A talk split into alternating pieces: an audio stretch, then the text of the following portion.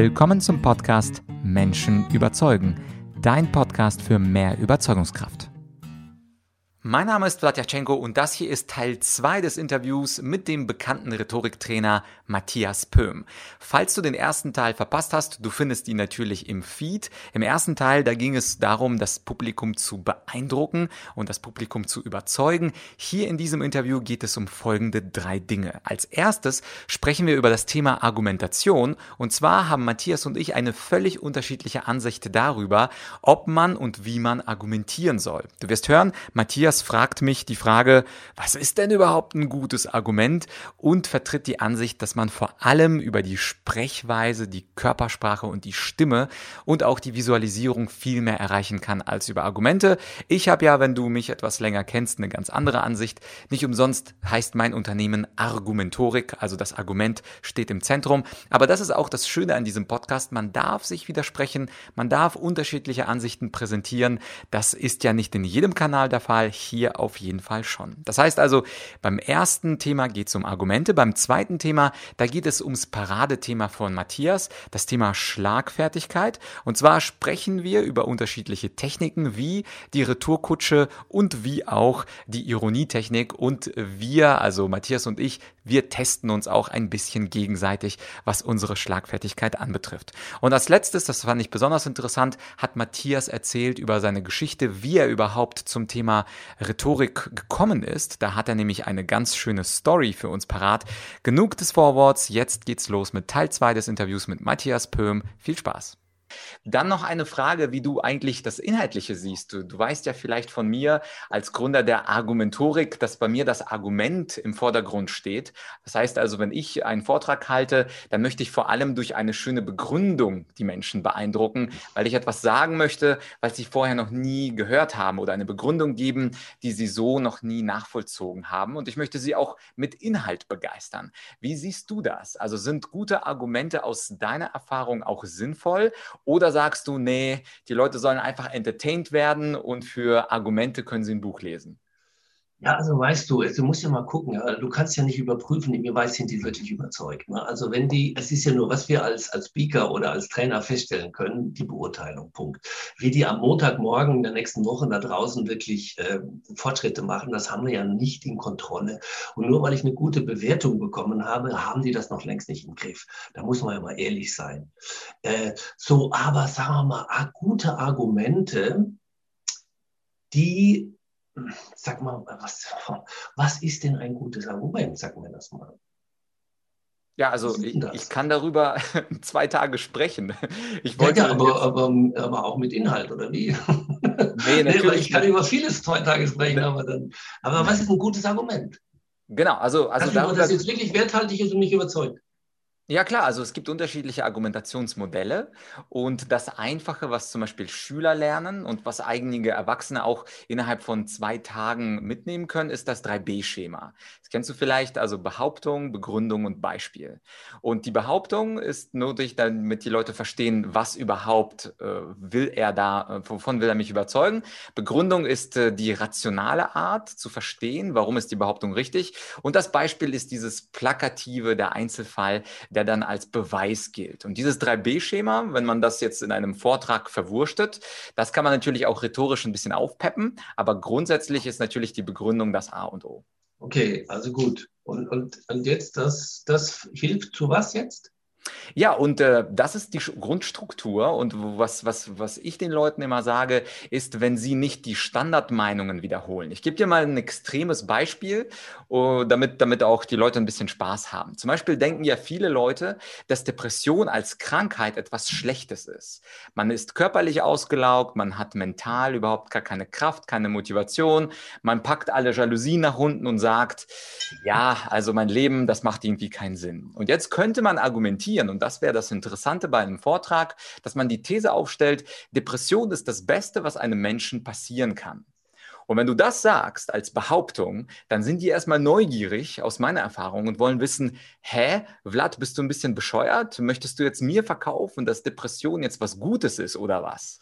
Und dann habe ich durch so eine provokante Behauptung ganz viel Aufmerksamkeit und versucht, die durch eine Begründung natürlich davon zu überzeugen. Zum Beispiel könnte man argumentieren, dass aber ein depressiver Mensch auf einem falschen Weg ist und sein Geist und Körper zeigen ihm, dass wenn er so weitermacht, er im Grab landet. Und die Depression ist eine Art Notbremse des Körpers und des Geistes, um die, den Menschen noch umzuswitchen und zu sagen, so wie du bisher lebst, so wie du bisher arbeitest, so wie du bis, bisher mit deinen um, Mitmenschen umgehst, so darfst du nicht weitermachen. Und insofern ist das der gesunde, das gesunde Stecker rausziehen aus einem depressiven Menschen. Und dann im Beispiel würde ich dann einen zum Beispiel Bekannten nehmen, den Marcel, die Marietta, die diese Depression durchlaufen haben und danach ihr Leben komplett umgeworfen haben und jetzt natürlich nicht mehr depressiv sind. Und das war jetzt so ein Kurzdurchlauf. Man braucht natürlich etwas mehr Zeit, aber das ist so im Kurzdurchlauf das 3B-Schema und wie ich hoffe,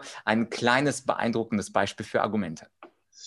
Ja, also äh, pass mal auf, wenn ich das analysiere, da, äh, pass auf, okay, jetzt hast du einen Christen und der möchte einen Moslem überzeugen, dass der einzig wahre Prophet wer ist. So, und jetzt bitte mach mal dein Schema. Okay, du musst es jetzt nicht machen, weil es wird nicht funktionieren.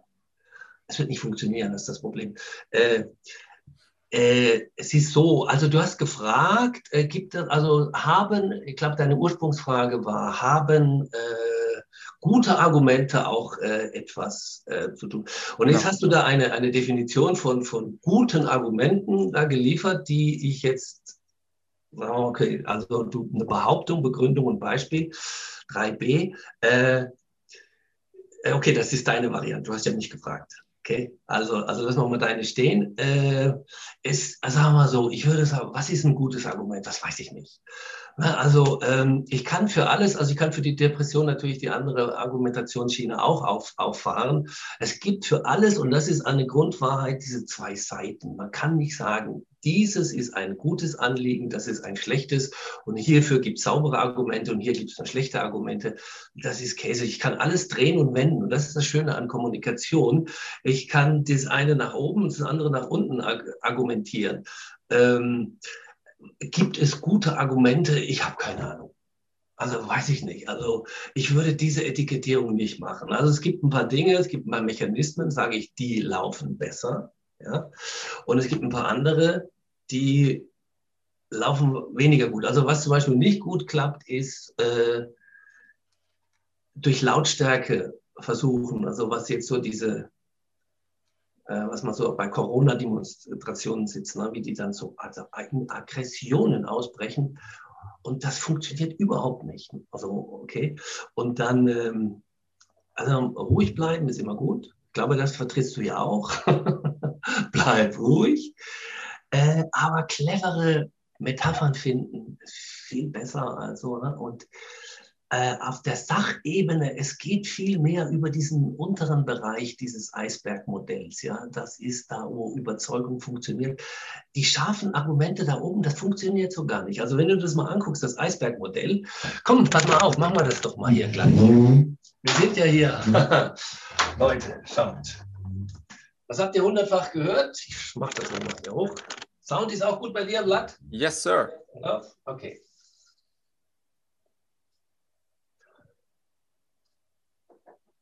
Das ist der Eisberg. Habt ihr schon gekannt. Also jetzt kommt ein Wind aus dieser Richtung und eine Strömung aus dieser Richtung. Wohin schwimmt der Eisberg? Natürlich mit der Strömung. Sehr voll. Sehr richtig. So, hier oben ist der Verstand und hier unten ist das Unterbewusstsein. So, wenn die meisten argumentieren hier oben über gute Argumente, noch ein Argument und die haben auch zu viele Argumente, das ist das, und wundern sich, dass sich nichts bewegt. Aber die kleinste Bewegung hier unten bewegt den Eisberg in die Richtung. Also wenn ich Überzeugung haben will, dann kümmere ich mich mehr als um den Bereich. Da ist Körpersprache, die Beziehungsebene und all das wesentlich stärker als ein logisch vernünftiges, starkes Argument, das ich hier oben reinschieße. Das kann mal helfen, aber in den meisten Fällen, es gibt die Verkäufer, die gehen zum Kunden, die reden eine Viertelstunde über alles andere, nur nicht über das Business. Nicht über das neue Produkt, über das neue Produkt. Und dann sagt er am Ende, übrigens, ich habe hier noch was Neues, sagt er, alles klar, wir machen es. Reines Eisbergbewegen.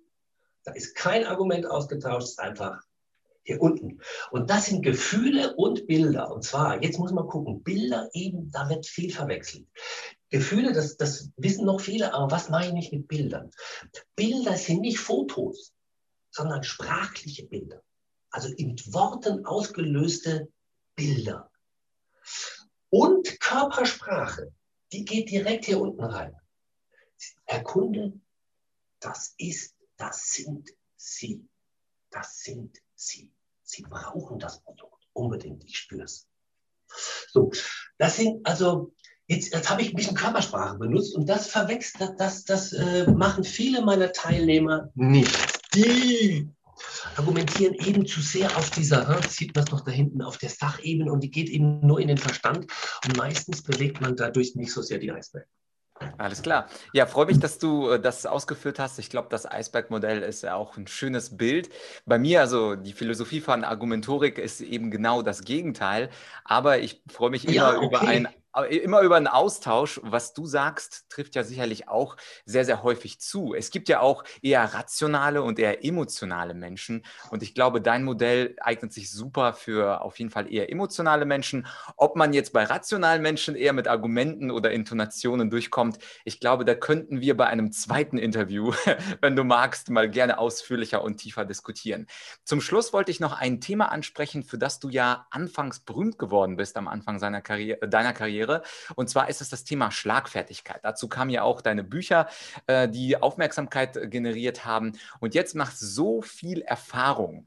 Oh, was würdest du sagen, sind die zwei Schlagfertigkeitstechniken, wenn eine verbale Attacke kommt, beispielsweise, das Hemd passt doch nicht zu dir oder was war das denn für eine komische Präsentation letzte Woche? Also bei typischen beleidigenden verbalen Attacken, was sind so zwei Techniken, die wir mitnehmen können und idealerweise innerhalb von zwei, drei Sekunden eine Antwort auf, auf, auffahren können? Okay, dann machen wir, beleidige mich mal. Also, Matthias, vor zehn Jahren sahst du durchaus jünger aus. Da passen wir aber gut zusammen, Blatt. Okay. so, pass auf, das ist, das ist ein Standard. Also, die Schlagfertigkeit, die ich meinen Teilnehmern beibringe, die ist so eine, ich habe festgestellt, es gibt einfach mal Kata schematisieren. Ja, also wenn einer mir irgendetwas Negatives sagt, dann kann ich mit einer Retourkutsche kommen, die habe ich natürlich vorher, die sage ich hier nicht zum ersten Mal, die habe ich einfach eingeprägt, blapp, und dann haue ich die raus. So, was viel, was auch gut funktioniert, sind Satzanfänge. Also meine Schlagfertigkeit, die ich so schule, die hat mehr mit dem Business zu tun. Die ist nicht so, also das Privat, weil meine Teilnehmer halt meistens aus dem Business kommen, da habe ich mich also da mehr äh, drauf fokussiert. Und äh, ja, da ist es einfach auch, da kommt es drauf an, stehen zu bleiben und nicht nachzugeben. Und da gibt es so eine, so eine Urstruktur, die, die ist sehr hilfreich und die kann man sehr oft an, anwenden. Für Leute, die angegriffen werden, sich getroffen fühlen, aber nichts sagen. So. Und zwar heißt das Prinzip ansprechen, was mich stört. Einfach ansprechen, was mich stört. Da braucht man gar keine Technik dazu. Ich empfinde, Herr, Herr Kollege, dass Sie hier unsachlich gegenüber mir sind und ich möchte Sie doch im Namen aller bitten, dass Sie das sein lassen. Ne, das ist so eine ganz einfache, und das ist so, so ein Anliegen, das viele haben. Mensch, der fährt mir übers Maul Ne? Und was mache ich da? Also da brauche ich gar keine Technik, also Technik im Sinn von, äh, ja, du weißt, du hast ja selber die Dinge, also Kurse rausgebracht mit Schlagfertig, das geht so über Mechanismen. Aber mit diesem Ansprechen, was mich stört, steh einfach zu dir. Das hilft den Menschen manchmal mehr als, als die einzelne Technik. So, komm, sag, es stört mich und ich sage es dem anderen. Dann wie immer, äh, ruhig ist besser als aggressiv. Mhm. Ja, fantastic. Und was ist deine persönliche Lieblingstechnik? Also du hast ja sicherlich, keine Ahnung, wie viele du kennst, 20, 50, 80, das ist ja völlig wurscht. Aber was ist so aus Erfahrung, vielleicht auch so dein Lieblingsbeispiel für Schlagfertigkeit? Häufig wird ja Winston Churchill zitiert mit seinen Beispielen. Hast du persönlich ein Lieblingszitat oder eine Lieblingssituation oder eine Lieblingstechnik beim Thema Schlagfertigkeit? Ja, das ist so, äh, es gibt unendlich viele. Äh, Das eine, was ich unheimlich klasse finde, das war von, wie hieß der? Also ich habe es auf der Bühne auch schon gesagt, warte mal, äh, die Frank Zappa. Frank Zappa war eingeladen bei äh, einem Talkmaster. Frank Zappa ist ein Rockmusiker mit langen Haaren. In den 60er Jahren war das revolutionär.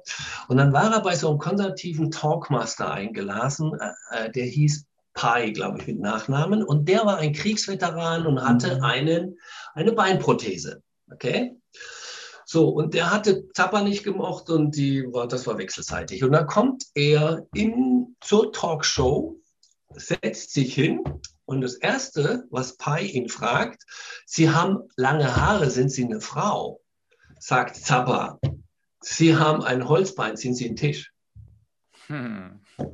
Okay, also das ist super schlagfertige Antwort. Die, also, äh, die ist edel. Also ich habe ja eine ganze Sammlung von diesen Dingen, so waren sie bei mir. Ich habe schlagfertige äh, äh, Antworten auch bewertet. Man konnte die mir zuschicken und da habe ich äh, online steht da schlagfertige Geschichten, kann man mal googeln, da kommt man auf meine Website.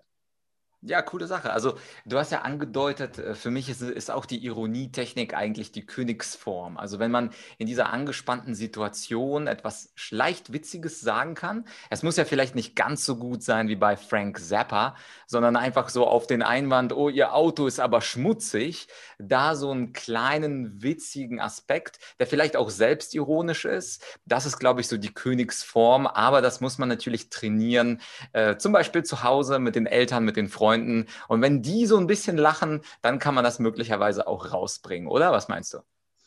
Äh, ja, aber da war noch keine Technik dabei. Also du sagst ein bisschen ironisch sein. Wie mache ich das? Ach so, also die Ironietechnik äh, würde ich die nennen. Das würde ich sagen durch eine Übersteigerung. Also letztlich ist ja Ironie alles, so, wo ich ja. eine Idee ad absurdum führe. Zum Beispiel das mit dem Tisch und dem Tischbein, Holzbein. Das ist ja letztlich so eine also Erweiterung oder Übertreibung dessen, was derjenige gesagt hat. Und das kann man ja bei allen möglichen Sachen machen. Also keine Ahnung. Du kannst mich ja kurz beleidigen. Ich probiere das selber mal mit der Ironietechnik. Ja, also du schreibst ja nur alles ab von anderen Büchern. Ja, die Wissenschaft äh, ist, äh, sie ist und bleibt, was einer ab vom anderen schreibt. Okay. ja. ja, wir tun das alles. Das war kein echter Vorwurf. Ne? Also klar. Ähm, ja. Genau, also ein bisschen also, witzig soll es sein. Und ich glaube, wenn man das schafft, dann ist es, glaube ich, ganz nett. Ja, ja, ja, genau. Aber es ist sehr schwer, das wirklich. Also Humor ist ein ganz, ganz, äh, ja, also diese Übertreibung, das funktioniert, aber das braucht ein wirkliches Training. Das ist so meine Erfahrung. Ne? Mit, wenn man das den Teilnehmern beibringt und denkt, Mensch, die beherrschen das jetzt nur, weil ich da jetzt zwei gute Beispiele genannt habe, das ist weit nicht meine Erfahrung. Da muss man das, man muss sich lange damit beschäftigen. Das ist mit allem in der Kommunikation so. Deswegen habe ich bei meinen Seminaren von dieser Fülle an Techniken Früher habe ich so viel geschult und habe gesagt, je mehr die wissen, umso besser haben die, umso besser haben es die. Aber ich reduziere das inzwischen auf viel weniger, aber das intensiver. Und dann erstens können die mehr und zweitens, ich habe bessere Bewertungen, erstaunlicherweise. Also man, es ist nicht so die Fülle, hier, hier lernen Sie 48 Techniken keine beherrscht die dann danach. Das hat man dann gehört und denkt, oh ja, klang interessant. Aber dass sie das auch wirklich, wieder, wieder diese Zwiespalte, von der ich gerade geredet habe. Einerseits will ich natürlich eine gute Show machen und auf der anderen Seite, Mensch, die sollen wirklich was können und das zusammenzubringen, da, äh, das ist schwer.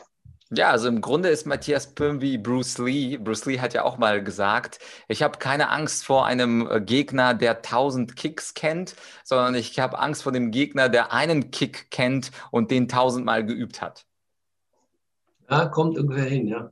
Ja, cool. Äh, ja, Matthias, wenn jetzt Leute am Ende des Interviews sagen, ja, das war ziemlich vernünftig, was er da erzählt hat, wie kann ich mehr Informationen bekommen? Gibt es von dir vielleicht etwas kostenloses, aber möglicherweise auch was kostenpflichtiges, wo Leute noch etwas mehr von dir lernen können?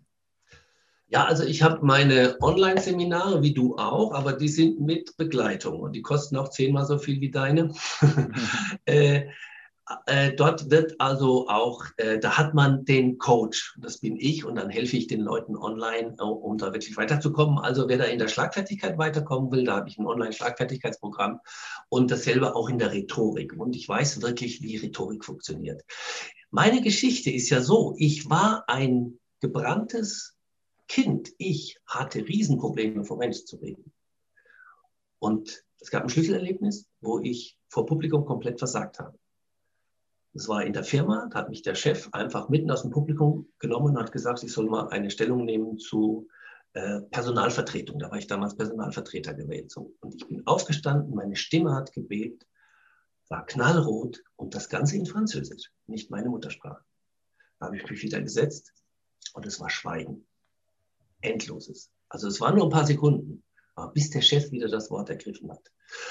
Und diese, das war das Schlüsselerlebnis für mich, um diese Rhetorik in Angriff zu nehmen. Und so bin ich überhaupt zum, zum Trainer-Business mhm. gekommen. Ich habe mich dann so mit dieser Rhetorik beschäftigt, weil ich selbst Heiler werden wollte und auch geworden bin. Und äh, dadurch habe ich wirklich ein, ein absolut tiefes Verständnis für diese Sache. Äh, das meiste, was ich den Leuten beibringe, habe ich eben nicht übernommen, sondern das habe ich versucht selber zu entwickeln. Also ich habe geguckt, Mensch, wie, wie funktioniert das? Oder wie, wie mache ich es? Also aus der Intuition heraus habe ich Dinge gemerkt, Mensch, das funktioniert. Da habe ich geguckt, was ist eigentlich der Mechanismus dahinter? Und so sind halt Dinge zustande gekommen, die man nicht in jedem Buch nachlesen kann. Äh, und da äh, genau, also das wäre das Rhetorikseminar. Also das habe ich auch online, das habe ich natürlich als Live-Präsenzseminar genauso. Der kann mal gucken bei mir. Äh, und dann habe ich noch ein Redeangst-Seminar, weil ich da selber auch natürlich Fachmann bin, weil ich das selber wegbekommen habe. Wie macht man das, dass man seine Redeangst wegkriegt? Es ist nicht so einfach, wie man denkt. Das will ich gleich mal vorneweg sagen. Also und, und die Leute, die jetzt meinen Kanal abonnieren, du tust den wahrscheinlich unten hoffentlich, wie ich auch deinen auch, ähm, da verlinken und dann kann man auf meinen Kanal gucken und dort äh, die, meine neuesten Erkenntnisse auch mit anschauen. Auf jeden Fall. Also den Kanal werde ich verlinken und natürlich auch die Seminare, die du erwähnt hast. Matthias, an der Stelle großes Dankeschön von dir. Du bist ja ein, ja, ein Urgestein in der Rhetorikszene. Es gibt ja gar nicht so viele Rhetoriktrainer, die schon seit 20, 30, 40 da Jahren dabei sind. Danke, Vlad, für das Kompliment. Ja, ja äh, nee, es, aber, ey, ich meine das ja nur positiv, weil natürlich ja, braucht man, natürlich braucht man in jeder Branche einfach Erfahrung. Und zum Beispiel ich äh, selber bin ja ja auch nicht irgendwie aus der Uni rausgekrochen, sondern habe äh, elf, elf Jahre Debattieren gemacht, diese, diese studentische äh, Rhetorik-Wettstreit. Und ich glaube, das ist eben ganz wichtig, dass ähm, der Redner, der Rhetoriktrainer selbst auch reden kann. Übrigens, da empfehle ich auch mal ein paar Vorträge von dir auf Gedankentanken. Also wer dich erstmal einfach so kennenlernen kann, der kann auch Matthias Pöhm bei YouTube eingeben. Und dann gibt es von dir auch ein paar schöne Vorträge vor Hunderten von Menschen, dass die Leute auch sehen, dass du es kannst. An der Stelle großes Dankeschön, Matthias, für das Interview und vielleicht sieht man sich ja mal wieder. Blatt, hat Spaß gemacht. Danke ebenfalls. Ja, das war also Teil 2 des Interviews mit Matthias Pöhm. Falls du Teil 1 verpasst hast, unbedingt anhören und alle seine Programme, also sowohl sein Online-Training zum Thema Rhetorik, auch zum Thema Schlagfertigkeit und Redeangst, also alles, was er erwähnt hat, auch die Hinweise zu seinen Zusammenfassungen zum Thema Schlagfertigkeit und schlagfertige Antworten, das findest du auf seiner ausführlichen und wie ich finde, sehr übersichtlichen Website. Und diese Website werde ich dir in die Podcast-Beschreibung reinschreiben. Übrigens hat Matthias mich gewarnt, seine Programme sind ungefähr zehnmal teurer als meine. Nur, dass du eine Vorwarnung hast. Selbstverständlich kannst du es auch etwas günstiger haben. Und zwar habe ich einen Online-Kurs zum Thema Schlagfertigkeit, die 30 besten Techniken. Wenn du aber was anderes dir anschauen möchtest, und dazu möchte ich dich auf jeden Fall ermutigen, dann schau dir auf seiner Webseite natürlich auch in der Ausführlichkeit seine Programme an. Die sind auch etwas anders strukturiert. Da hast du auch ein Live-Coaching-Element dabei. Bei mir ist das ein reiner Online-Kurs. Beides findest du, wie gesagt, in der Podcast-Beschreibung. Also es kostet dich einen Klick. Guck dir sein Programm an, guck dir mein Programm an und entscheide für dich, von wem und wie du am besten die Schlagfertigkeit trainieren kannst. Wo Matthias aber und ich gleicher Meinung sind, wir sind der felsenfesten Auffassung, dass Schlagfertigkeit nicht Talent ist, sondern Training. Also völlig egal, für welches Programm du dich entscheidest. Am Ende des Tages kannst du Schlagfertigkeit trainieren. Du kannst verbale Attacken mit unterschiedlichsten Techniken parieren, sei es die Diplomatentechnik, die Klartexttechnik oder aber die ganz einfache Rückfragetechnik. All das muss nicht sein, dass du sprachlos und paralysiert bist. Insofern schau dir die Programme an. Ich hoffe natürlich, dass du dich für eins davon entscheidest und ich hoffe natürlich auch, wenn dir die Folge gefallen hat, dass du diesen Podcast bewerten wirst. Und zwar hast du auch beim Podcast die Möglichkeit, eine Rezension zu schreiben. Ich würde mich natürlich über fünf Sterne und einen schönen Kommentar zu diesem Podcast freuen. Auch wenn du ganz neu dabei bist, hör dir einfach zwei, drei Folgen an und wenn dir das gefallen hat, dann schreib eine schöne Rezension. Ich schaue jede Woche einmal drauf und freue mich immer, wenn ihr Zuhörer mir was Nettes schreibt. Und selbstverständlich, wenn dir das hier gefallen hat und du denkst, hey, ich könnte mir vorstellen, dass das für die Janine oder für die Jessica oder für den Johann auch was Spannendes sein könnte mit diesem Interview, dann teile dieses Interview auch gerne in deinem privaten oder beruflichen Netzwerk. Da reicht ja einfach nur ein Link und geteiltes Wissen ist doppeltes Wissen. Insofern freue ich mich auch über das fleißige Weiterteilen von deiner Seite. An dieser Stelle ist das für dieses Mal, für heute vorbei. Wir hören uns das nächste Mal höchstwahrscheinlich mit einer Solo-Folge. Worüber es gehen wird, ich weiß es nicht genau. Ich glaube, du müsstest diesen Podcast abonnieren. Nur dann findest du es heraus. Mit diesen ironischen Grüßen grüße ich dich aus München und wünsche dir einen schönen Resttag. Bis bald, dein